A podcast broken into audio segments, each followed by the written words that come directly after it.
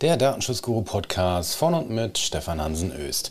Ja, in dieser Woche beschäftigen wir uns mal wieder mit einem Urteil und zwar kurz und knackig ähm, denn in der Kürze liegt ja bekanntlich die Würze. Ein bemerkenswertes Urteil, und zwar vom Oberlandesgericht Frankfurt vom 14. April 2022. Und es ist das Aktenzeichen 3U21 aus 2020. Es geht um die Bemessung eines Schmerzensgeldanspruchs nach Artikel 6 der Datenschutzgrundverordnung in Verbindung mit 82 der Datenschutzgrundverordnung bei rechtswidriger Versendung eines Kontoabschlusses. Hier hat eine Bank ähm, da gab es noch ein bisschen äh, hin und her, weil die Bank dann wieder eine andere Bank war und so weiter ähm, und die Frage der Rechtsnachfolge dargestellt war. Das soll uns aber nicht weiter interessieren. Hier hat eine Bank einen Kontoauszug eines Kunden an einen anderen Kunden gesendet, ähm, der einen ähnlichen äh, Namen hatte, beziehungsweise einen gleichen Vor- und Nachnamen, aber eben nicht die Person war.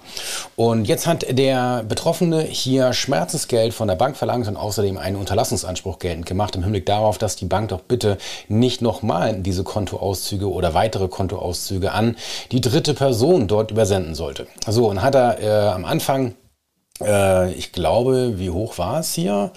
Äh, 10.000 Euro gefordert, Schmerzensgeld außergerichtlich, das ist nichts geworden. Und ähm, dann hat er äh, Klage erhoben, nachdem die Bank sagte, zahlen wir nicht und äh, hat dann äh, beim Landgericht Klage erhoben und gesagt, mindestens 5000 Euro Schadensersatz, außerdem die Anwaltskosten ersetzt verlangen, äh, wollte er ersetzt äh, verlangt haben im Hinblick auf die außergerichtliche Inanspruchnahme einer Anwaltskanzlei. Soweit, so gut. Und diese Klage hat aber die erste Instanz, das Landgericht Frankfurt, abgewiesen. So, und ähm, Landgericht Frankfurt war dann Urteil vom 30.12.2019 und hat es eben eine Weile gedauert, bis jetzt dieses OLG-Urteil da ist. Und das OLG-Urteil ist deswegen, deswegen bemerkenswert, weil es hier insbesondere eben äh, Ausführungen gibt, und zwar relativ umfangreiche, die sich insbesondere auch mit der derzeitigen äh, Lage in der rechtswissenschaftlichen Literatur und Rechtsprechung befasst, ähm, wo es darum geht, ob jetzt hier ein Schmerzensgeldanspruch besteht, ob ein Unterlassungsanspruch in erster Linie erstmal besteht im Hinblick auf die weitere Zusendung von äh, Kontoauszügen und so weiter und in welcher Höhe das Ganze jetzt irgendwie berechtigt ist. Den Unterlassungsanspruch, den lassen wir jetzt mal außen vor. Also hier gab es noch die Besonderheit, dass äh, er der Kunde in seinem Online-Banking, in seinen Kontoauszügen online sah, dass auch ein weiterer Kontoauszug noch die falsche Adresse beinhaltete, sodass er befürchten musste, dass jetzt nochmal äh, ein Kontoauszug an diese dritte Person gesendet wird. So, am Kontoauszug selbst war jetzt ein bisschen was zu sehen, nämlich der aktuelle Kontostand, dann auch der Name, die Kontonummer und auch die Tatsache, dass der äh, Kunde einen Dispo-Kredit in Anspruch genommen hat im Monat oder im Quartal XYZ, sage ich mal. Also nicht ganz ohne, äh, auch nicht der Riesenbohai, aber ich würde mich da schon ärgern und würde sagen, okay, das ist jetzt nicht so nice.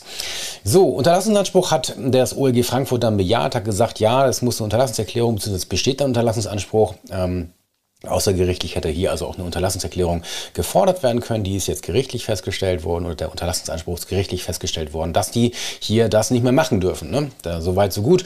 Und dann ist aber hier auch auf den Streit eingegangen, äh, ist auf den Streit eingegangen worden, ob jetzt überhaupt ein Unterlassungsanspruch aus der Datenschutzgrundverordnung heraus begründet werden kann oder ähm, ob das direkt möglich ist aus der DSGVO, ob das nicht möglich ist äh, auf Basis der DSGVO, ob, ob man die Paragraphen 823.004 aus dem BGB mit heranziehen darf.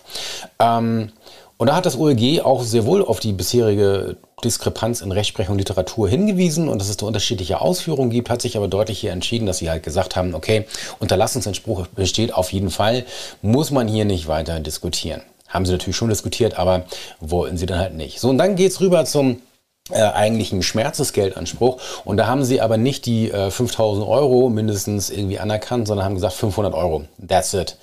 So, und da haben sie halt ähm, gesagt, und dann ging es um die Frage, äh, ist überhaupt ein immaterieller Schaden entstanden ähm, und äh, in welcher Art und Weise muss der entstehen, damit man hier überhaupt irgendwie einen Anspruch Geld machen kann. Und dann gibt es doch bemerkenswerte Ausführungen des OLGs, die recht ausführlich sind, muss man ganz ehrlich sagen.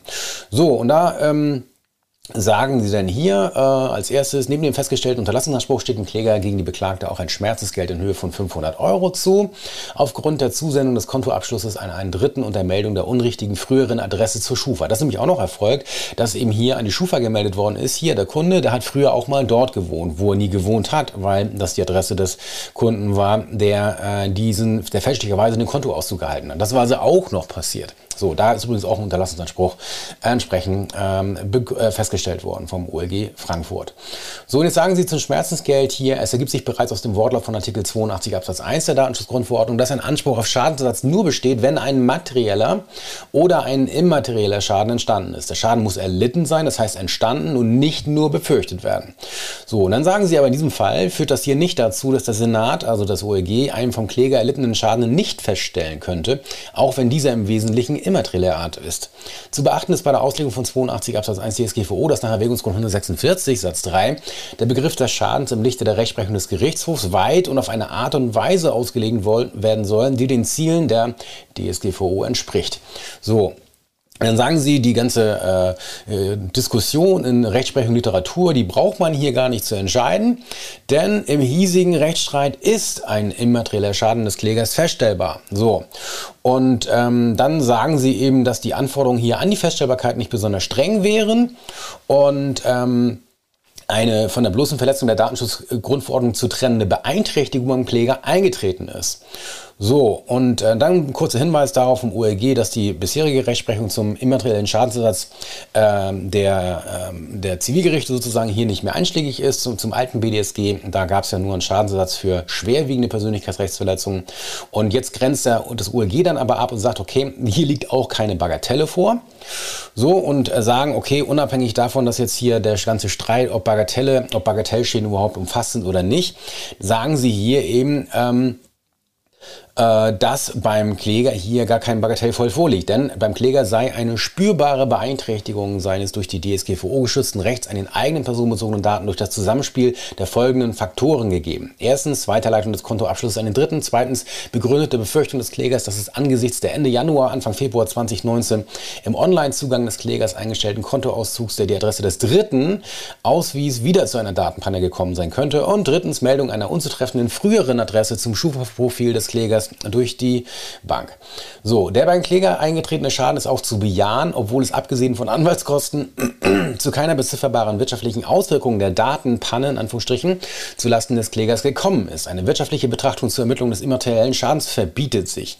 Zwar ist, weder zu einer, zwar ist es weder zu einer öffentlichen Bloßstellung, einem Identitätsdiebstahl oder einer Weitergabe intimer, Informationen oder einer ernsthaften Beeinträchtigung für das Selbstbild oder Ansehen der Person des Klägers gekommen bekommen. Hier referenziert man auf den Erwägungsgrund 75 und 85 der Datenschutzgrundverordnung und sagt dann aber das OLG, der immaterielle Schaden des Klägers liegt unter anderem in dem Verlust der Kontrolle über seine personenbezogenen Daten. Hier haben wir also wieder diese äh, Figur, die wir derzeit in der Rechtsprechung diskutieren, nämlich der Kontrollverlust. Ist so ein Kontrollverlust ein, ein äh, Schaden oder nicht?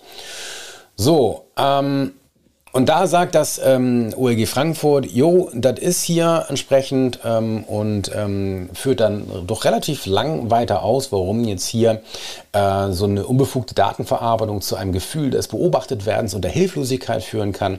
Und deswegen äh, nach alledem hier eben ein entsprechender Schmerzensgeldanspruch zu bejahen sei. So, und dann sagen sie aber im Hinblick auf die Höhe, dass nach alledem im vorliegenden Fall die Gewährung eines Schmerzensgeldes in Höhe von 500 Euro ausreichend und angemessen ist. Das wird den Kläger nicht gefreut haben. Und ähm, das hier aber im Prinzip, ähm, sagen Sie dann im Hinblick auf die Daten, die dort jetzt an den Dritten gesendet worden sind, dass es relativ gering ist. Und ich denke mal, das führt das OLG dann zwar nicht weiter aus.